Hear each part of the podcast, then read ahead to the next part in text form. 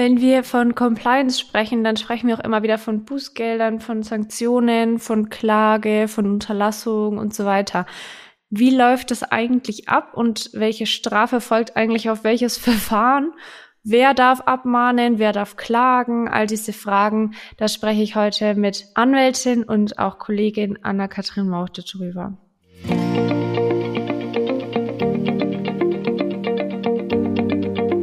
Dann nochmal Hallo von meiner Seite. Mein Name ist Vanessa Müller. Ich bin bei Valvisio hauptsächlich im Operations-Bereich tätig und für den fachlichen Bereich habe ich mitgebracht die Anna. Schön, dass du da bist bei uns hier im Podcast.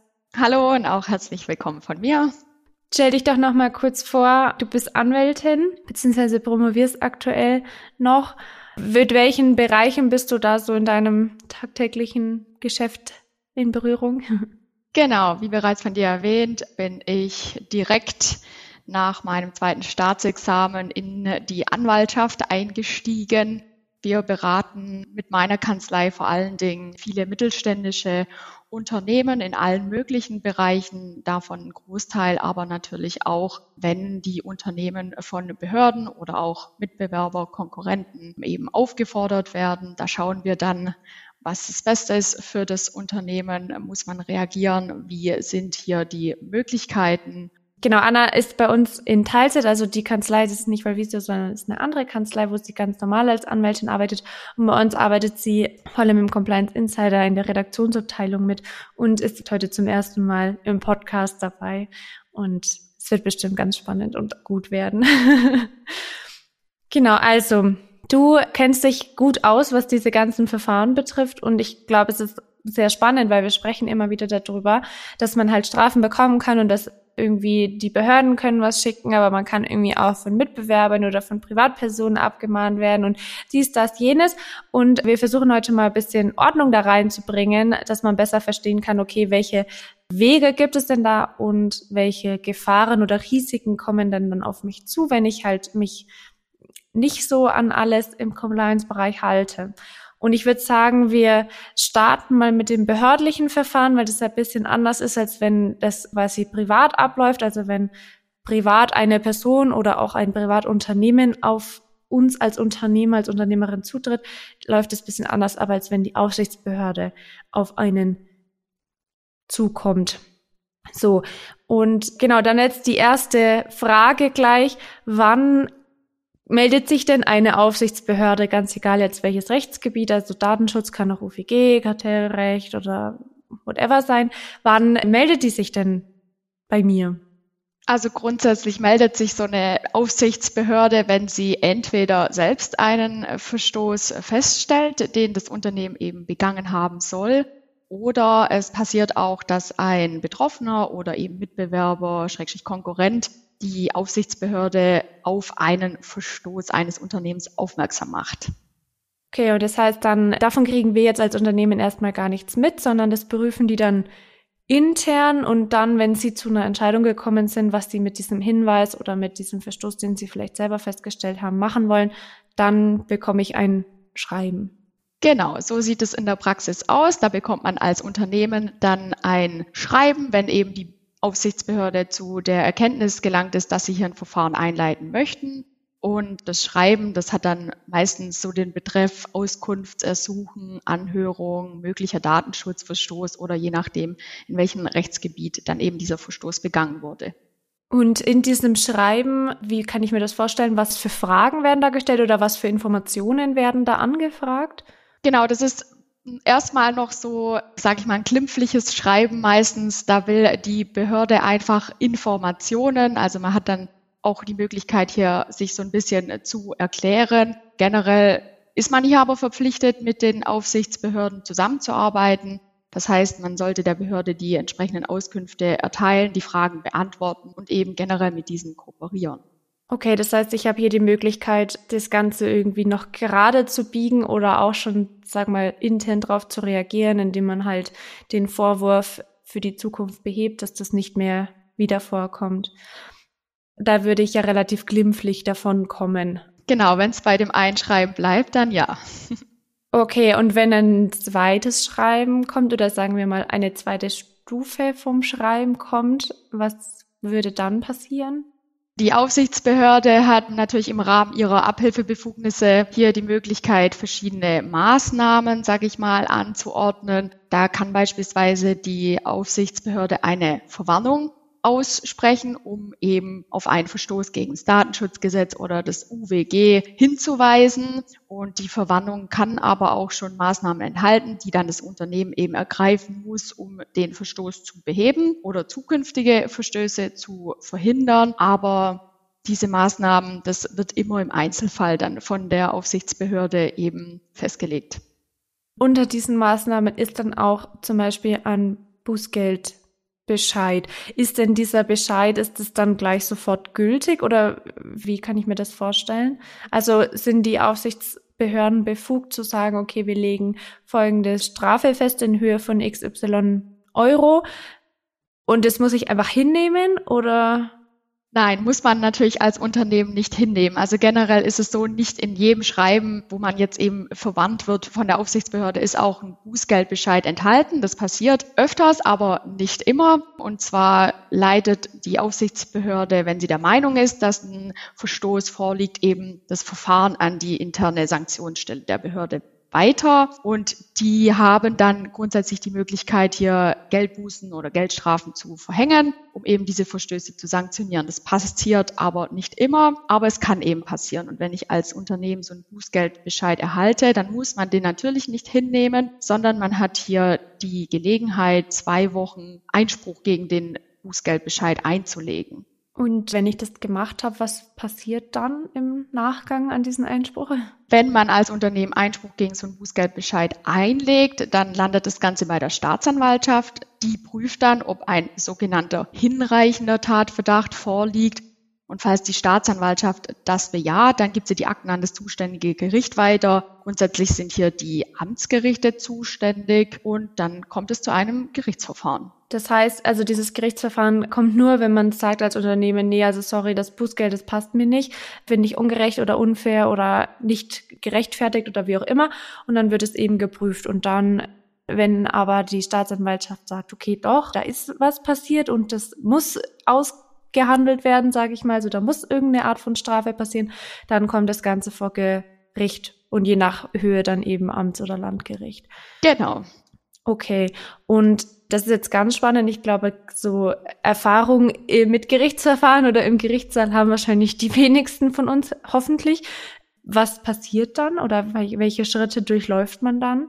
Genau, also wenn ein Gerichtsverfahren eingeleitet wird, nachdem man eben als Unternehmen Bußgeldbescheid erhalten hat, dann wird in der Regel eine mündliche Verhandlung vom Gericht anberaumt und in dem Termin wird dann eben geschaut, welcher Vorwurf wird einem Unternehmen gemacht. Man hat als Unternehmen natürlich immer die Möglichkeit, auch schon vor dem Gerichtstermin hier Stellung zu beziehen, den Vorwurf zu entkräften, irgendwelche Beweise, sag ich mal, vorzulegen oder eben auch nur die Höhe des Bußgeldbescheides anzugreifen. Da hat man alle möglichen Möglichkeiten eben dagegen vorzugehen. Und dann am Ende des Tages fällt das Gericht ein Urteil und gegen dieses kann man dann natürlich auch immer noch Rechtsmittel einlegen, aber ansonsten wird das Urteil rechtskräftig und dann muss man die Strafe bezahlen. Müsste ich denn dann, also wenn angenommen, ich muss dann die Strafe zahlen, wie schaut es aus mit diesen ganzen gerichtlichen Kosten? Kommen die dann on top oder? Die kommen on top, nicht nur die Gerichtskosten, sondern es entstehen unter anderem auch eventuell Anwaltskosten. Wenn wir vor dem Amtsgericht sind, dann besteht kein Anwaltszwang, der besteht erst ab dem Landgericht. Vor einem normalen amtsgerichtlichen Verfahren muss man keinen Anwalt nehmen. Es wird aber jedoch empfohlen, weil es eben ja in manchen Rechtsgebieten schon sehr komplex ist. Wenn ein Rechtsanwalt eingeschalten wird, dann entstehen dem natürlich auch Kosten und die kommen auch on top. Okay, das heißt, das ist was, was man sich auf jeden Fall dann gut überlegen sollte, ob man den, also wenn, wenn man als Unternehmen weiß, okay, es gibt tatsächlich, sag mal, eine berechtigte Strafe und man, man sieht es selber schon ein, dann sollte man sich gut überlegen, ob man die überhaupt anzweifeln will oder ob man die irgendwie angreifen will, weil dann ist es meistens so, dass wenn es rechtskräftig wird, dass es wahrscheinlich nochmal deutlich teurer wird, als wenn man einfach so den Bußgeldbescheid annimmt und Richtig. zahlt. Ja, das ist jetzt das Verfahren, wenn eine Aufsichtsbehörde auf mich als Unternehmer, als Unternehmerin aufmerksam wird. Es kann ja auch passieren, dass sich Mitbewerber, Konkurrenten, Privatpersonen, Verbraucherverbände, da gibt's ja in Deutschland alle möglichen Möglichkeiten, dass die sich an mich wenden und sich beschweren wollen. Wie läuft das denn ab oder welche, welche Strafen habe ich hier zu erwarten? Das läuft ein bisschen anders ab. Und zwar habe ich als Unternehmen natürlich auch das Risiko, neben den Behörden von anderen Unternehmen, das sind meistens dann Mitbewerber, Post zu erhalten und die haben dann auch oft in der Praxis schon irgendeinen Anwalt mandatiert, von dem dann das Schreiben kommt. Muss nicht sein, aber ist oft so. Und in dem Schreiben ist dann meistens eine Abmahnung und oder eine Unterlassungsaufforderung enthalten und ganz oft auch schon eine Unterlassungserklärung, die eben die Gegenseite möchte, dass man diese Unterlassungserklärung unterschreibt. Wo ist der Unterschied zwischen Abmahnung und Unterlassungsaufforderung? Mit einer Abmahnung wird eine begangene Handlung, sage ich mal, ein begangener Verstoß abgemahnt. Man sagt also hier, mit diesem Handeln hast du den und den Verstoß begangen. Wir mahnen dich jetzt hier ab. Und die Unterlassungsaufforderung gilt eben für die Zukunft. Sprich, man sagt einem Unternehmen, du hast den und den Verstoß begangen. Und wir fordern dich jetzt aber auf, diesen Verstoß zu unterlassen für die Zukunft. Das heißt, man muss hier Maßnahmen ergreifen, dass eben dieser vorgeworfene Verstoß in Zukunft nicht mehr begangen wird. Okay, das heißt, wenn ich jetzt nur eine Abmahnung bekomme, dann ist es erstmal gar nicht so dramatisch. Oder ja, jein, also so pauschal lässt sich das natürlich nicht beantworten, kommt drauf an, auch was abgemahnt wird, aber erstmal so eine Abmahnung hat noch keinen, sag ich jetzt mal, rechtlichen Charakter, dass man sofort irgendwie eine Klage zu befürchten hat. Okay, gut. Also in der Praxis, dass man nur eine Abmahnung bekommt, ist wahrscheinlich selten oder dass auf eine Abmahnung, auf die nicht reagiert wird, dann nicht noch irgendwas folgt, wird wahrscheinlich nicht passieren. Genau. Aber grundsätzlich, wenn man erstmal nur die Abmahnung bekommt, dann ist es wahrscheinlich noch relativ glimpflich, dass man sagt, okay, ich kann eben da noch drauf reagieren, kann vielleicht Sachen umstellen, ändern, dass das in Zukunft nicht mehr vorkommt, ohne dass man jetzt irgendwie schon groß mit Unterlassungsaufforderung oder Unterlassungserklärung rumhantieren muss. Aufpassen sollte man aber eben spätestens dann, wenn man aufgefordert wird, so eine beiliegende Unterlassungserklärung zu unterschreiben. Da wird dann in der Praxis von dem gegnerischen Unternehmen, sage ich jetzt mal, auch ganz oft eine Frist gesetzt, innerhalb derer man diese Unterlassungserklärung der Gegenseite wieder zukommen lassen soll. Und da muss man dann aber aufpassen. Du sagst aufpassen, worauf muss ich aufpassen oder was muss ich prüfen? Da lohnt es sich dann tatsächlich nachzuprüfen oder ein Auge drauf zu werfen, was für ein Verstoß wirft mir hier der Verbraucherverband oder auch der Mitbewerber überhaupt vor. Habe ich diesen Verstoß tatsächlich begangen? Und dann muss eben mit dem Rechtsanwalt oder ich würde empfehlen, dann für so einen Fall einen Anwalt zu kontaktieren und dem zu eruieren, liegt dieser Verstoß tatsächlich vor? Was tun wir, dass in Zukunft dieser Verstoß nicht mehr begangen wird? Und wie reagieren wir auf diese Aufforderungen der Gegenseite? Seite diese Unterlassungserklärung zu unterschreiben.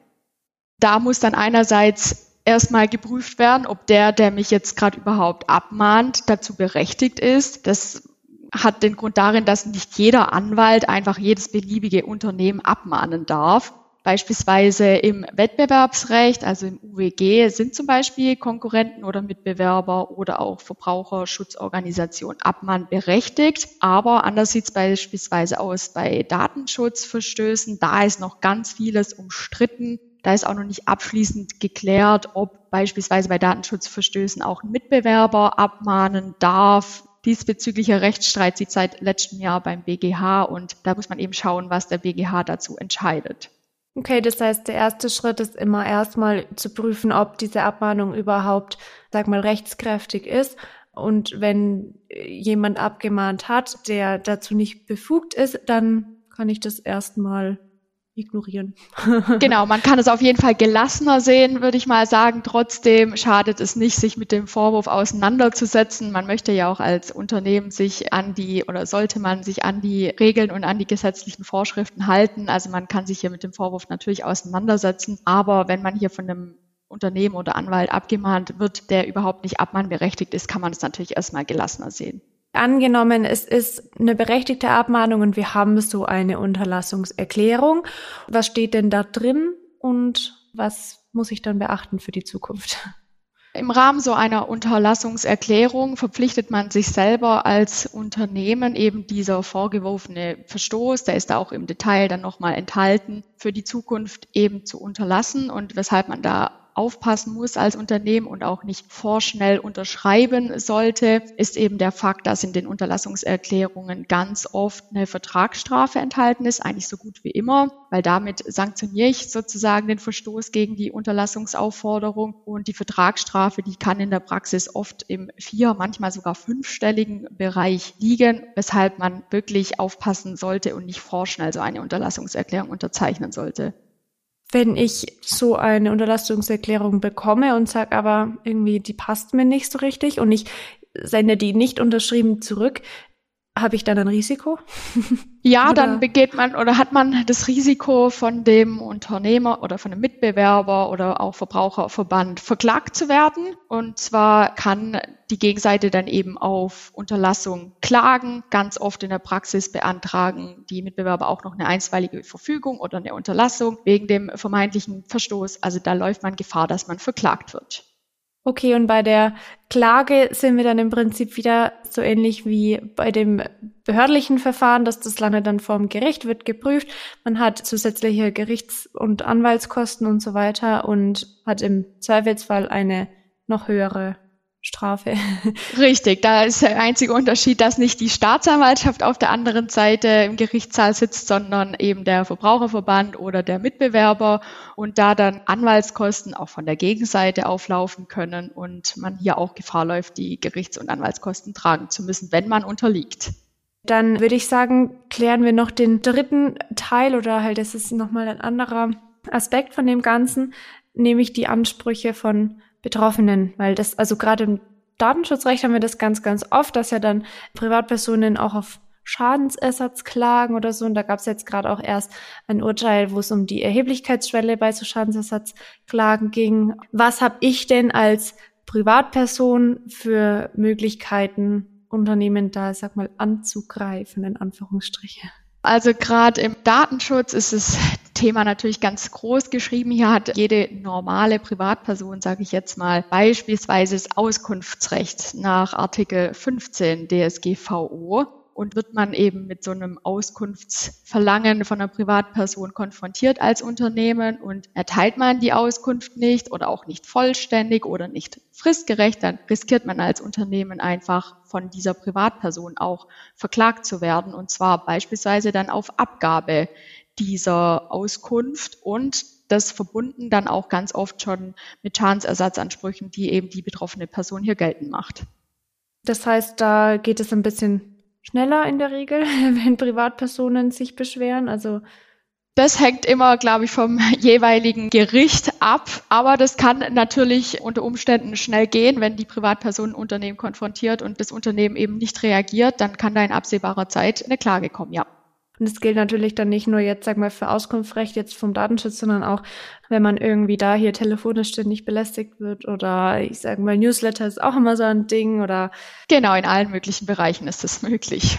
Wir haben ja schon geklärt, also das Ganze landet beim Amts- oder Landgericht, je nach Höhe, also unter 100.000 Amtsgericht und darüber landet es beim Landgericht, oder? Halt nicht? Nee, das ist nicht ganz richtig. Also das hängt nach dem Streitwert Gegenstand ab und der ist in der Regel so, dass unter 5000 Euro beim Amtsgericht und drüber beim Landgericht. Okay, also gibt's hier einen Unterschied. Okay, gut. Also dann, ich korrigiere mich, je nach Höhe des Streitwertgegenstandes, das ist dann wahrscheinlich dieser Schadensersatzanspruch, um den es geht, haben wir dann unterschiedliche Gerichte, die zuständig sind. Jetzt bin ich aber als Unternehmen dann vor Gericht gegen diese Privatperson oder gegen den Anwalt der Privatperson, sagen wir so. Was passiert denn dann? Auf was muss ich mich dann einstellen? Genau, also die Klage wird eingereicht bei dem zuständigen Amts- oder Landgericht und dann bekommt man als Unternehmen, das verklagt wird, eben natürlich Bescheid von dem Gericht, dass hier eine Klage eingereicht wurde und dann hat man als Unternehmen immer die Möglichkeit, hier eine Klageerwiderung zu verfassen. Das heißt, seine Sicht der Dinge darzustellen, Stellung zu nehmen, wieder Beweise anzubieten und diesen Vorwurf der Gegenseite zu entkräften. Und das Gericht entscheidet dann, ob es entweder ein schriftliches Verfahren oder einen frühen ersten Termin durchführt. Und je nachdem kommt es dann auch schnell zu einem mündlichen Gerichtstermin.